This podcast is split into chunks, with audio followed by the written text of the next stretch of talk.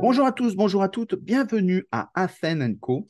Afen Co, la collégiale de la FEN. On en est aujourd'hui au numéro 273 et on invite quelqu'un qui est un habitué. Donc, euh, tous les gens qui ont l'habitude de nous suivre connaissent euh, euh, depuis longtemps, depuis tout le, début de l'aventure en 2018.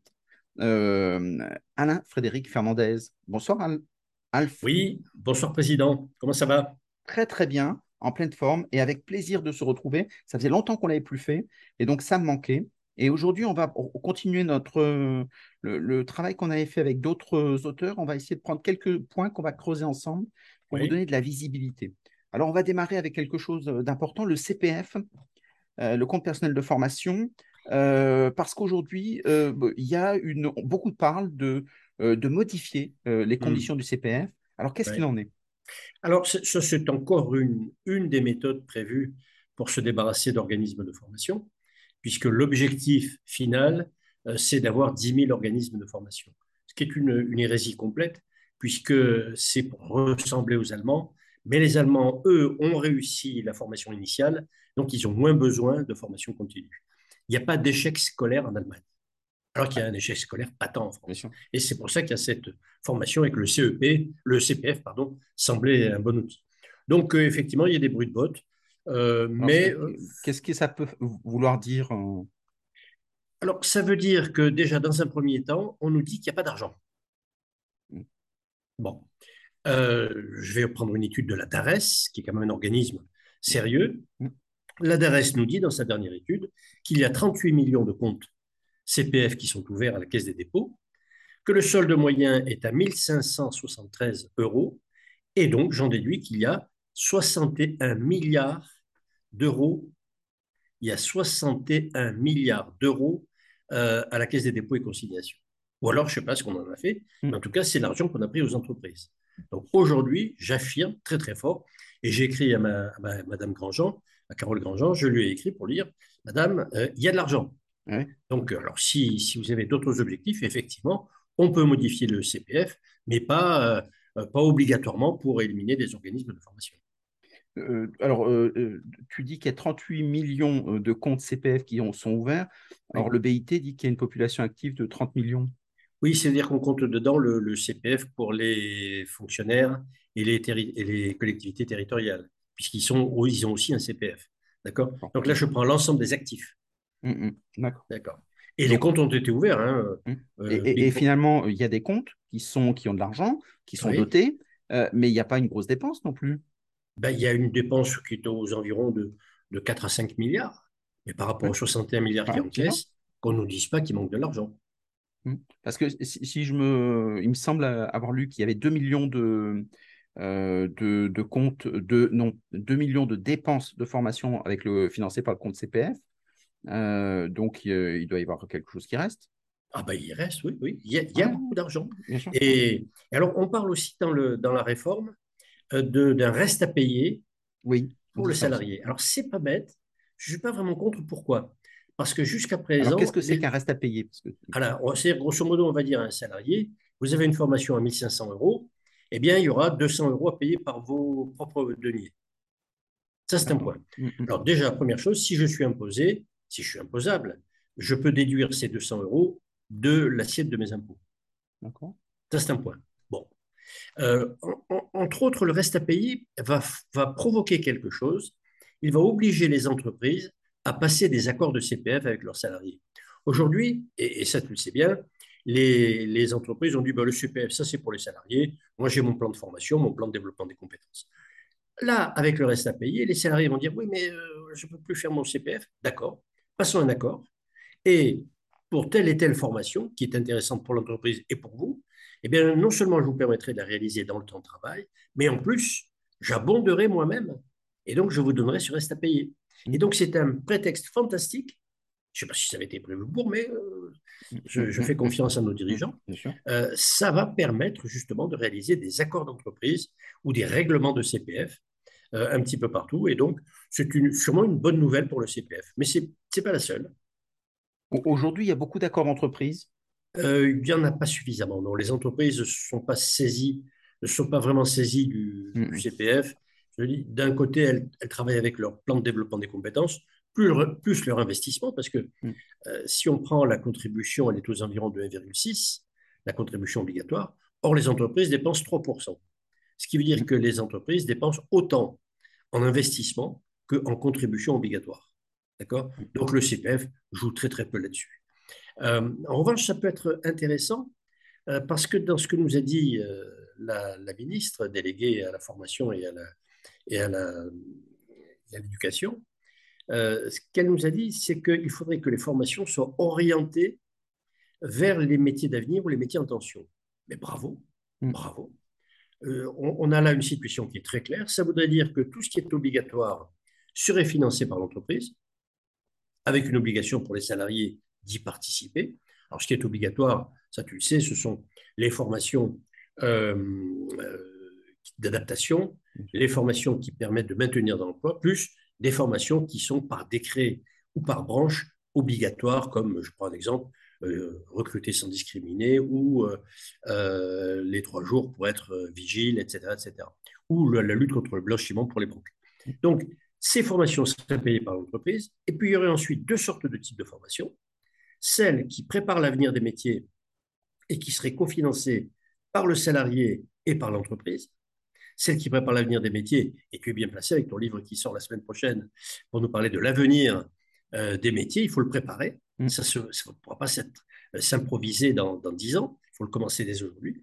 Et puis, il y aura le projet du salarié, et ça nous fera tout à l'heure le lien avec l'entretien professionnel, c'est que le CPF ne pourra être accepté pas parce qu'il est sur un catalogue, il ne sera accepté qu'après visa du Conseil en évolution professionnelle qui dira oui, Madame Intel peut très bien suivre un CEP, un CPF, pardon, puisque ça fait partie de son projet et que nous l'avons agréé. Ah oui, donc ça permet donc, de, de, faire voilà. venir des partenaires extérieurs. Mais voilà. finalement, donc, ça, ça, revient un peu au DIF Oui, sauf que le DIF n'avait pas marché parce qu'il faut, en, en, France, en moyenne, il faut 20 ans pour qu'un dispositif fonctionne. Ah oui, quand même, c'est pas hyper réactif. Hein. Voilà.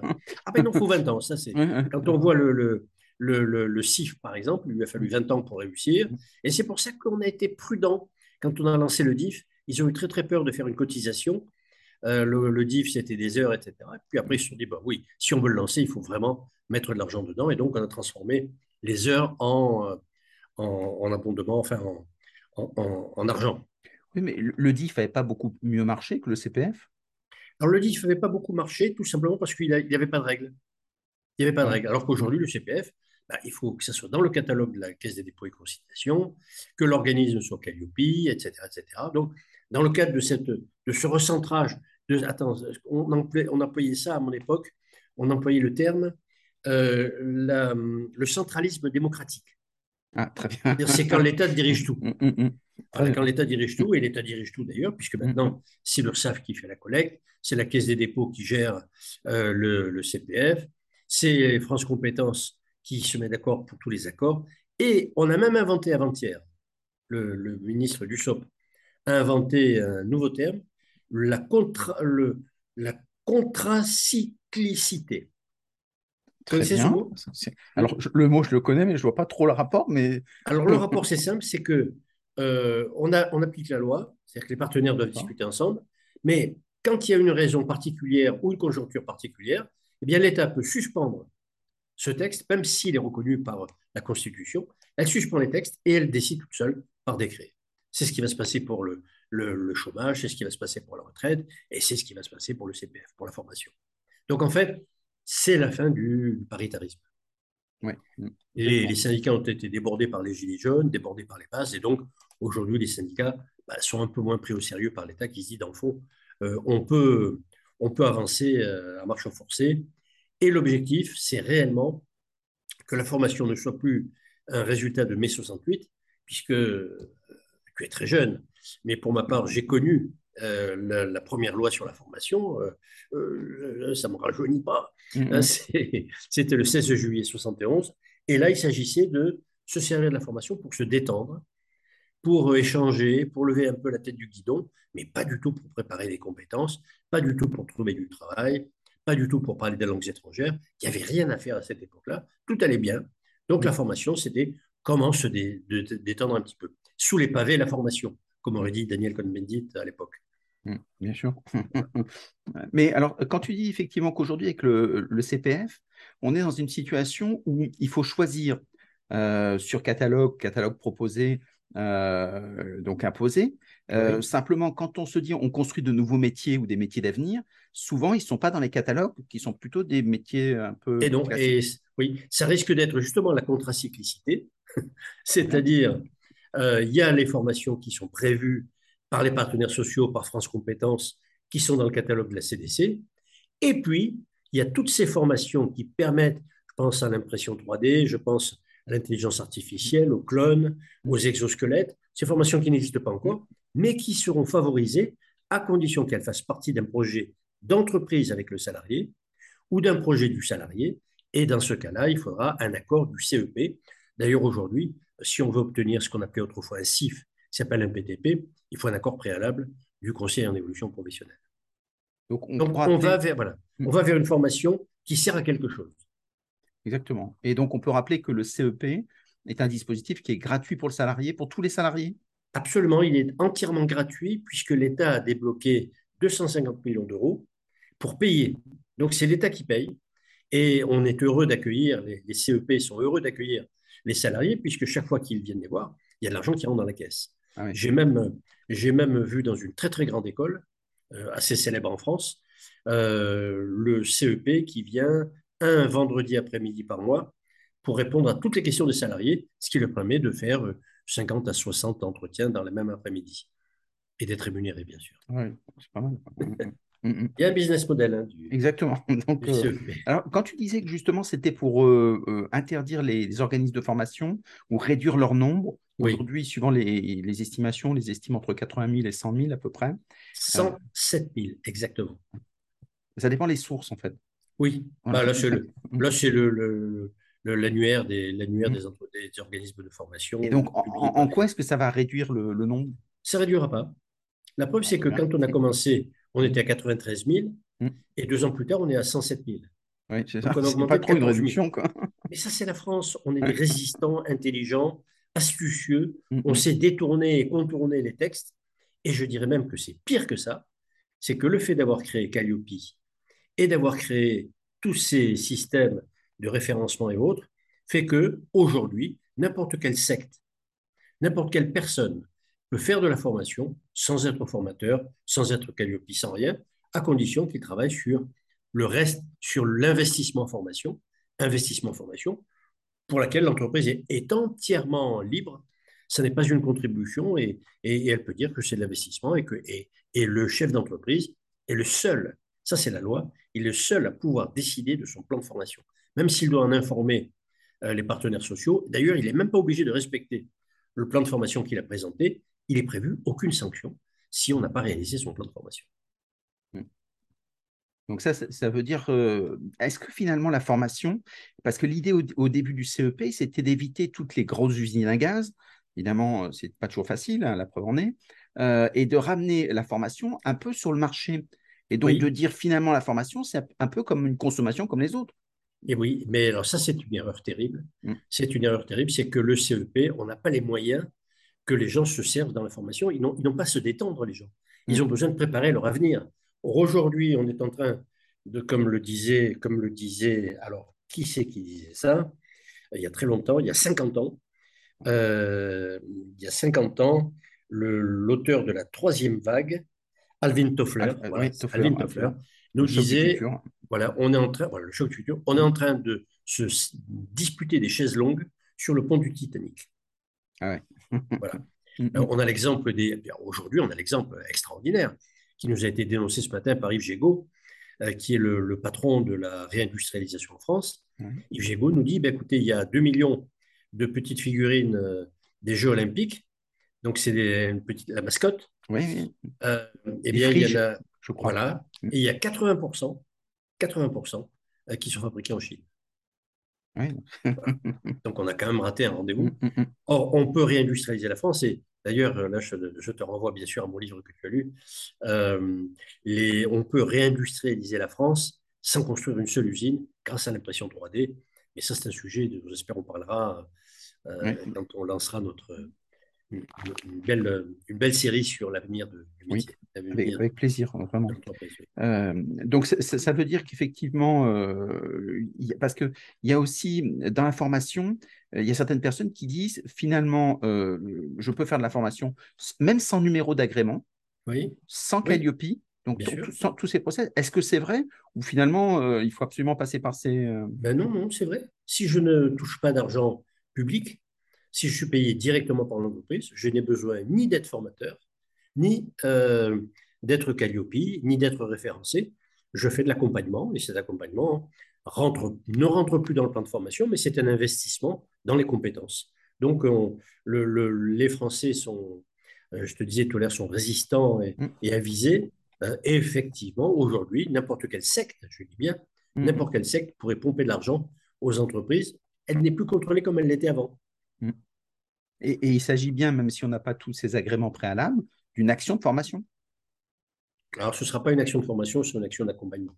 D'accord. Même si on a un, objectif pédagogique prédéterminé, un programme de la validation. voilà, il faut, il faut que la formation soit référencée. Il faut, voilà, c'est très sérieux. Le problème, c'est qu'on a fait de la qualité en France, mais pas de la qualité de formation, de la qualité de qualité. C'est-à-dire, même si ce que je fais n'est pas bon, dès lors que je fais ce que j'avais annoncé, c'est correct. En revanche, il faudrait, qualité. Voilà, il faudrait qu'on se penche sur la qualité de la formation, c'est-à-dire sur l'intérêt de la formation, sur le ROI, donc le retour sur investissement, et aussi sur le return on expectations, c'est-à-dire le retour attendu de cette formation. Mais il n'y a rien là-dessus. Il n'y a rien à part des évaluations qui sont faites euh, sous forme de quiz ou je ne sais pas trop quoi. Mm. Euh, voilà. on, arrive à être référencé dans un stage après avoir répondu à un petit quiz de trois questions. Quoi. Donc ça, c'est pas, c'est pas ce que j'appelle l'évaluation. C'est là où il manque peut-être une politique de formation, euh, puisqu'en fait, on reproduit des schémas un peu traditionnels. C'est à peu près 30 milliards de budget hein, par an, donc c'est énorme. Mhm. Euh, par contre, derrière, il n'y a pas une politique, par exemple, qui, qui aurait une politique numérique de la formation, disant, euh, comme on avait essayé de le faire avec FunMOOC créer des oui. pour euh, distribuer des choses. Il n'y a pas cette politique-là pour dire, moi je vous donne quelques orientations, la blockchain peut être intéressant, et c'est peut-être à France Compétences de donner ces orientations pour dire... Alors, il y a, il y a, un, il y a, un, il y a un, haut commissaire aux compétences, hmm. c'est une dame, euh, qui fait très bien son travail, mais qui n'a pas les moyens, elle n'a aucun moyen pour agir. Hmm. Et ce que je pense, c'est qu'une fois pour toutes, et c'est là que j'apprécie euh, la nomination de Carole Grandjean, qui est ministre déléguée à l'éducation nationale et à la formation, c'est-à-dire qu'elle est chargée de faire le lien entre l'éducation nationale et la formation. Parce que je répète, toutes les statistiques démontrent que dans un pays, quand la formation professionnelle est développée, c'est que l'enseignement euh, initial a échoué. Mm. Donc la France a échoué et donc elle fait de la formation pour rattraper du retard. Mais elle ne rattrapera jamais son retard. Et on ne mm. peut pas demander aux entreprises de former euh, lorsque les, quand on apprend qu'un jeune sur six qui entre en sixième est en situation d'illettrisme. Mm.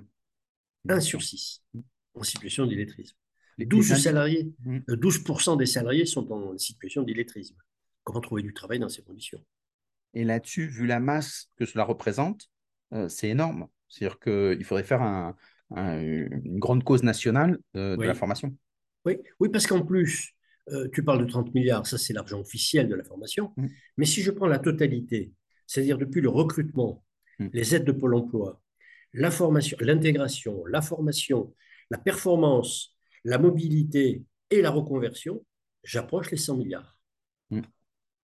Et sur ces 100 milliards, il y a 10 milliards qui ne sont pas dépensés chaque année. Et c'est pourquoi euh, je suis très sollicité en ce moment pour aider les entreprises à trouver des financements, parce qu'il y a du financement. Mmh. Le problème, c'est que les sociétés, les, financeurs, ils sont 78, ne se contactent pas entre eux. Il n'y a pas une véritable politique nationale d'éducation et de formation. Et je répète, la formation professionnelle devrait commencer en sixième.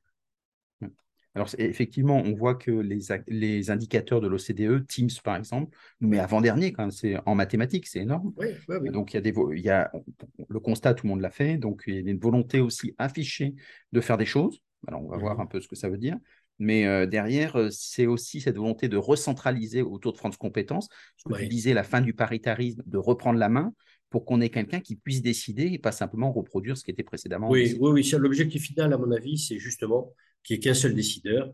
Ce sera peut-être pas France Compétences, ça pourrait être une, une organisation qui mette dans la boucle aussi l'éducation nationale. Mm. C'est ça qui est important.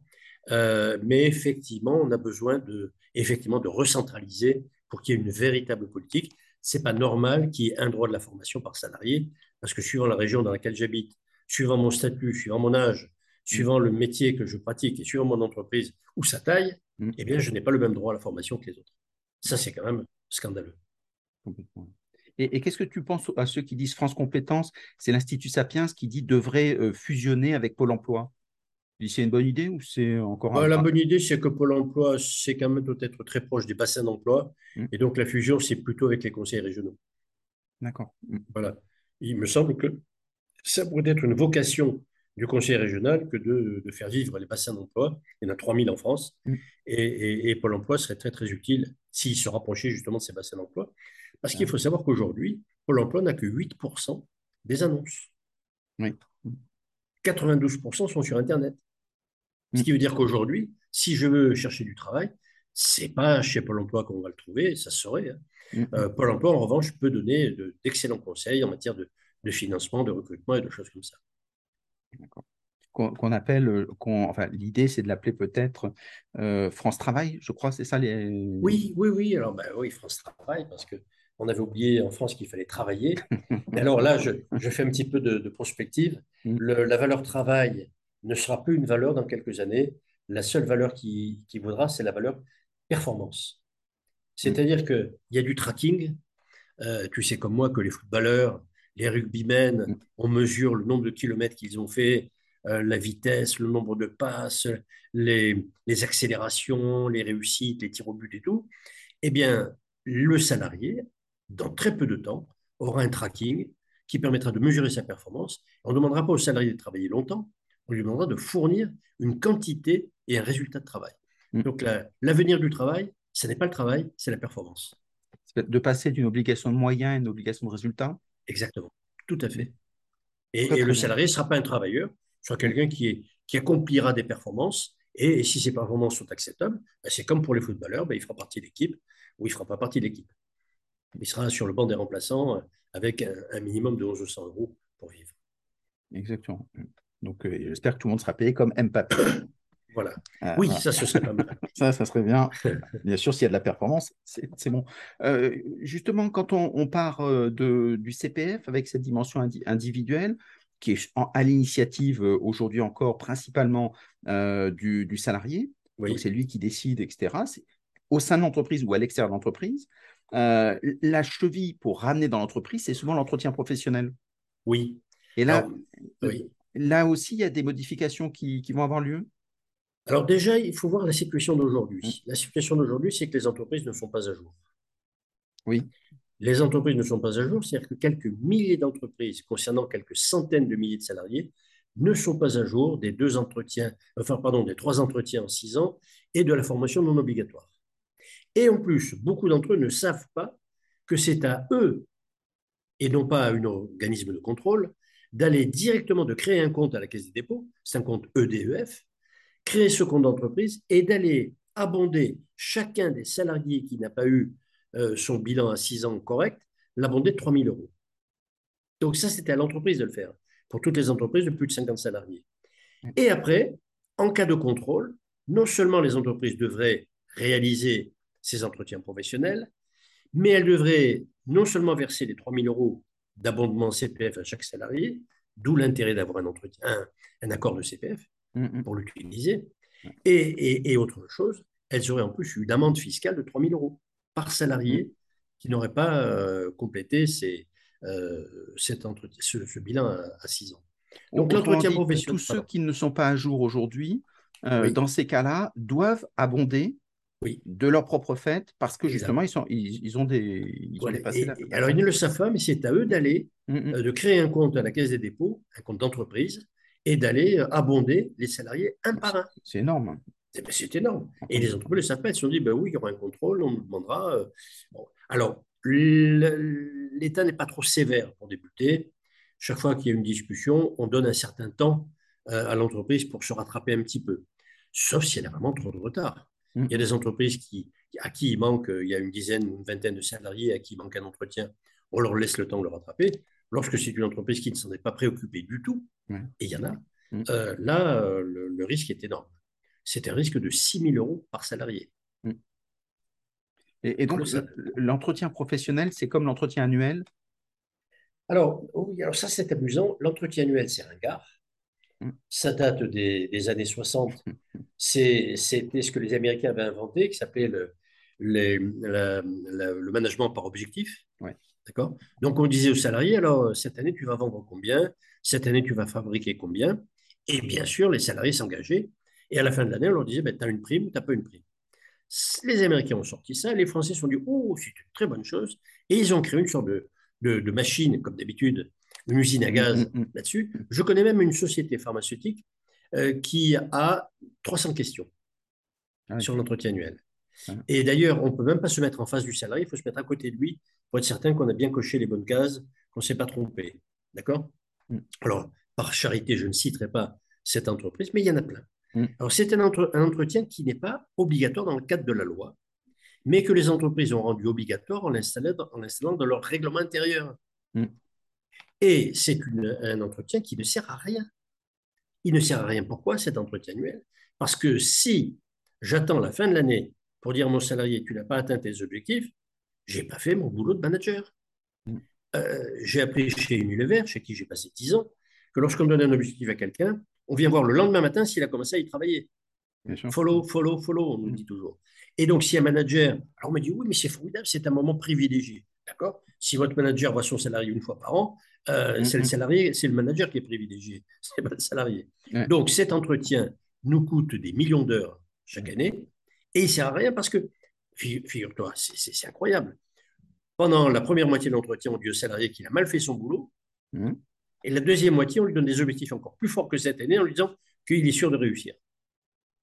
Euh, un peu difficile de tenir les deux entretiens. Mais c'est possible souvent, les commerciaux par exemple, ont l'habitude d'avoir des objectifs annuels et puis mensuels, hebdomadaires, suivant le, type d'activité qu'ils ont.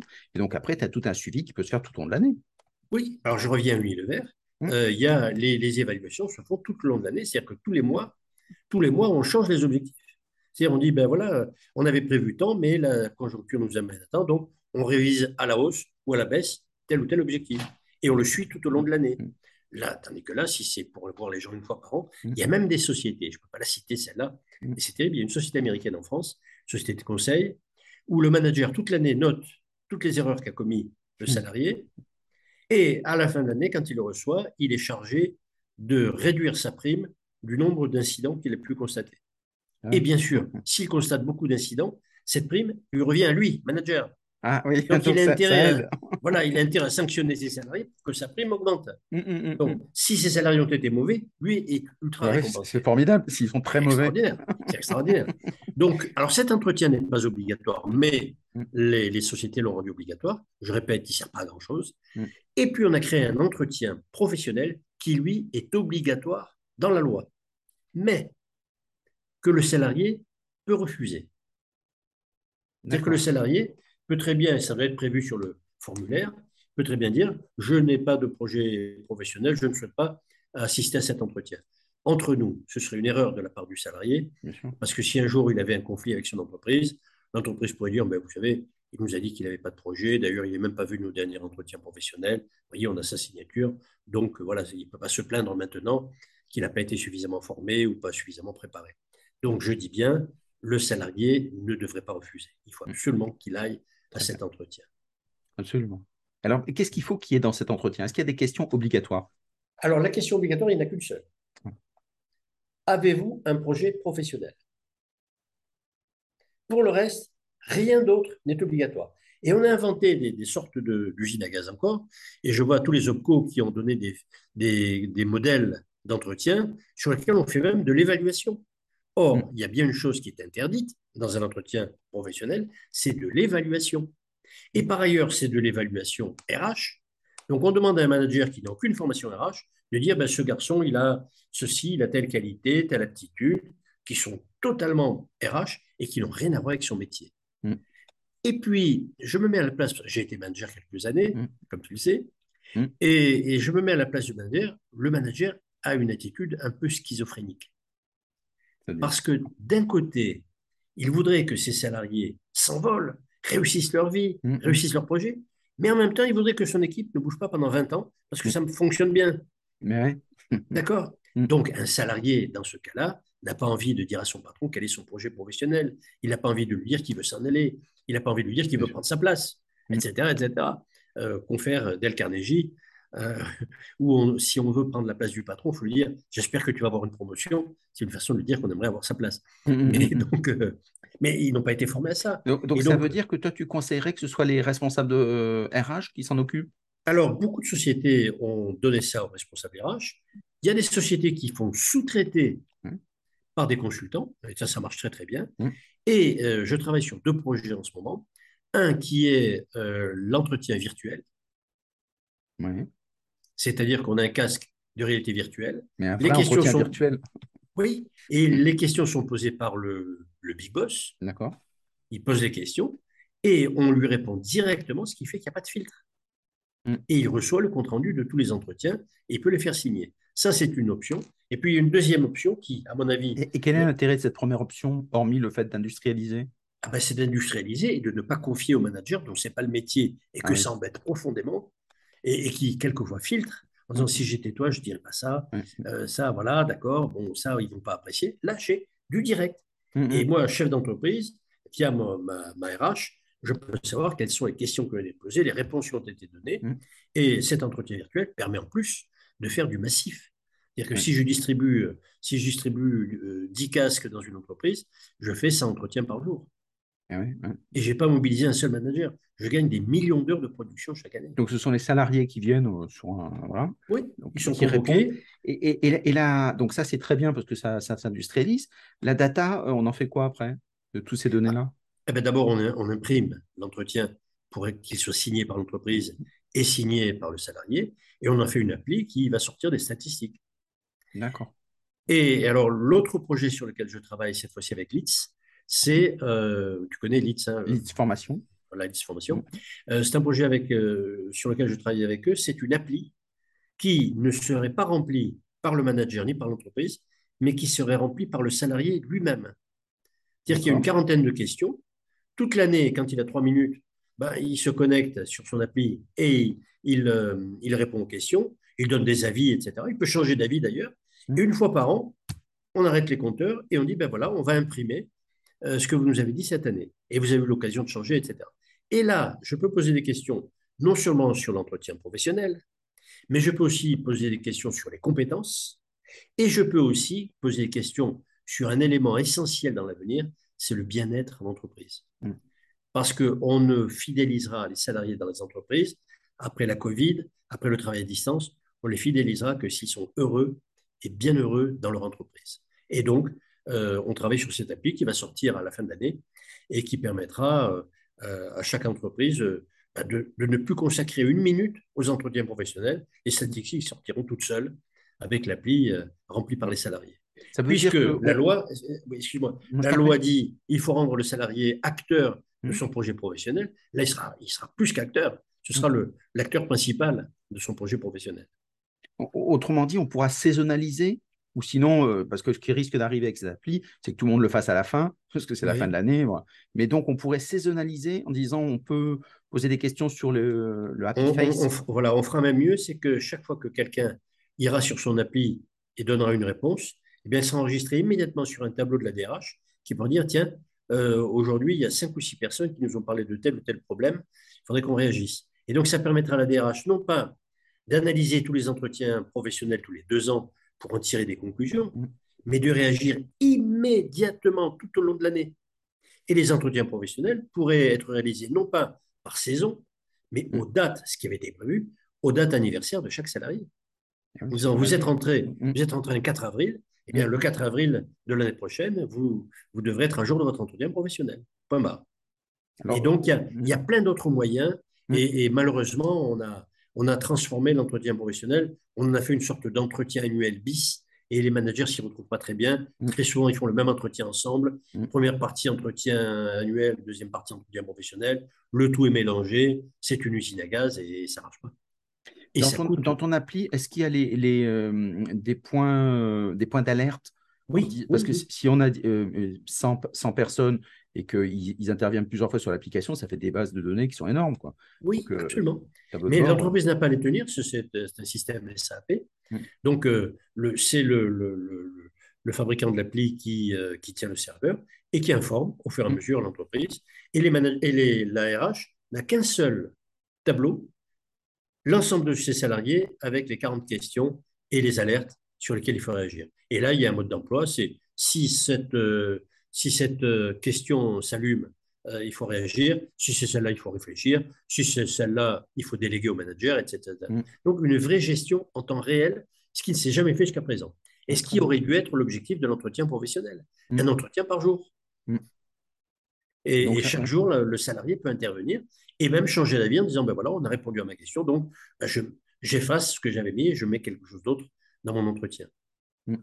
Et donc, quand il évolue, ça, ça permet de montrer que s'il acquiert des compétences, euh, c'est des choses qui peuvent apparaître aussi. Et donc, lui-même, ça lui Exact. permet de, de se positionner, ce qu'on appelle du quantify self. Oui, Il- et voilà, oui. Mm. il se positionne et en particulier, on évite un certain nombre de contentieux sur les formations obligatoires, sur l'adaptation, sur l'employabilité, etc. Parce que on a, pour une fois, un indicateur rempli par le salarié qui dit si sur chacun de ces outils, il a été adapté, s'il est compétent, s'il a besoin d'une formation, si ceci, si cela. Et, Mm. et ça, ça se fait tout au long de l'année. Et donc, ça Donc, permet a- de le faire individuellement et collectivement. Voilà, individuellement, collectivement, par service, etc. Mm, Alors, mm, je n'étais pas venu pour faire de la publicité sur cette appli, mais c'est pour dire qu'il y a plein de moyens de mener cette, euh, ces entretiens et, et il faut vraiment faire le point parce que c'est pas normal que des managers qui sont des producteurs passent autant de temps et, et j'ai calculé 80 millions d'heures chaque année Ah ouais. pour mener ces entretiens qui ne servent strictement à rien. Mm. À rien, à rien. Ouais, complètement. Donc, ça, c'est une très bonne nouvelle. Euh, donc, ça sera no- notre cadeau de Noël, puisque tu as dit que c'était en décembre, ça sortait? Et oui, ce sera le cadeau de Noël, bien sûr. Et d'ailleurs, à partir d'aujourd'hui, on peut écrire au Père Noël à la poste. Oui, très bien. Donc, euh, Ah, Vous donc ça, demander une appli pour Noël. J'aimerais avoir mon appli. Non, mais c'est- intéressant parce que ça permet d'expérimenter des choses. Et donc, c'est une Ouais. courbe d'apprentissage. C'est qu'au bout d'un moment, quand on a ce type d'outil, après, on, on peut l'implémenter, le déployer, le développer. Mais ça permet de rentrer dans, dans les stratégies de big data. Et donc, Exact. ça, c'est très utile pour les ressources humaines. Vérifier, par exemple, que les personnes sont sur la voie des soft skills, Mm. qu'ils les connaissent. Mm. Et donc, ça permet de faire un inventaire immédiat, une cartographie de mon entreprise en disant sur 450 salariés, j'en ai 30 qui ont entendu parler des soft skills. Et pourtant, j'ai plus de cadres que ça, j'ai plus d'experts. Et donc, cela, il faut que je leur en parle, puisque eux n'en parlent pas, ils ne savent pas ce que c'est. Mm. Et, et donc, je peux réagir immédiatement et sans aucun filtre. Mm. C'est ça qui est, qui est vraiment intéressant. Complètement. Et donc, ça permet soit de, de faire à l'ancienne, on détermine ce qu'on veut et on le vend, soit on leur demande ce dont ils ont besoin et c'est eux qui construisent les soft skills. Et après, donc, on a la, la cartographie. Exactement, exactement. Donc il y a, il y a plein de bonnes nouvelles, hein, il y a plein de bonnes nouvelles dans la, dans la formation. C'est un, métier qui, qui devient intéressant en 2023. Voilà. Très bien. 2023, ce sera formidable d'être Donc, il responsable. faut tenir jusqu'à l'année prochaine. Voilà, il faut tenir jusqu'à l'année prochaine. En tout cas, merci beaucoup, euh, Alf, Alain-Frédéric Fernandez. Passionnant, euh, comme d'habitude. Euh, si on veut te joindre ou on veut en savoir plus, Sur qu'on LinkedIn, fait? LinkedIn? Hein, sur LinkedIn, j'ai j'ai déjà 14 400 euh, contacts et, et ça me permet justement de me tenir au courant, d'avoir des messages et de savoir dans chaque gouvernement, dans chaque ministère, dans chaque OPCO, ou dans chaque agence de Pôle emploi ce qui se passe et, et donc de faire de la veille. Et je conseille à tous nos responsables de formation d'aller sur LinkedIn et sur Twitter, qui sont vraiment les deux sources euh, magnifiques pour faire de la veille formation. Oui, on abordera aussi, on a déjà traité un sujet comme ça, comment est-ce qu'on construit sa veille. Ah oui, Euh, donc ça, c'était très intéressant et euh, je viens de sortir un article aujourd'hui, justement sur cette mardi, pardon, euh, puisqu'on ne sera pas diffusé aujourd'hui. Donc ça sera, n'hésitez pas à regarder parce que c'est important d'avoir une vraie stratégie. En tout cas, si, si tu m'envoies les liens, je donnerai les liens euh, de, des expériences que tu, dont tu as parlé, comme ça je les mettrai dans les notes de l'émission. d'accord. Euh, voilà, avec, euh, avec plaisir, comme ça les gens, vous cliquez, vous faites votre idée, et puis après, euh, faites ce que vous avez à faire, et c'est très bien. Merci beaucoup, Alf. Merci beaucoup à tout le monde. Merci de ton accueil et puis bonne chance à tout le monde et passez de bonnes fêtes de Noël bien méritées. À très bientôt. Bye bye.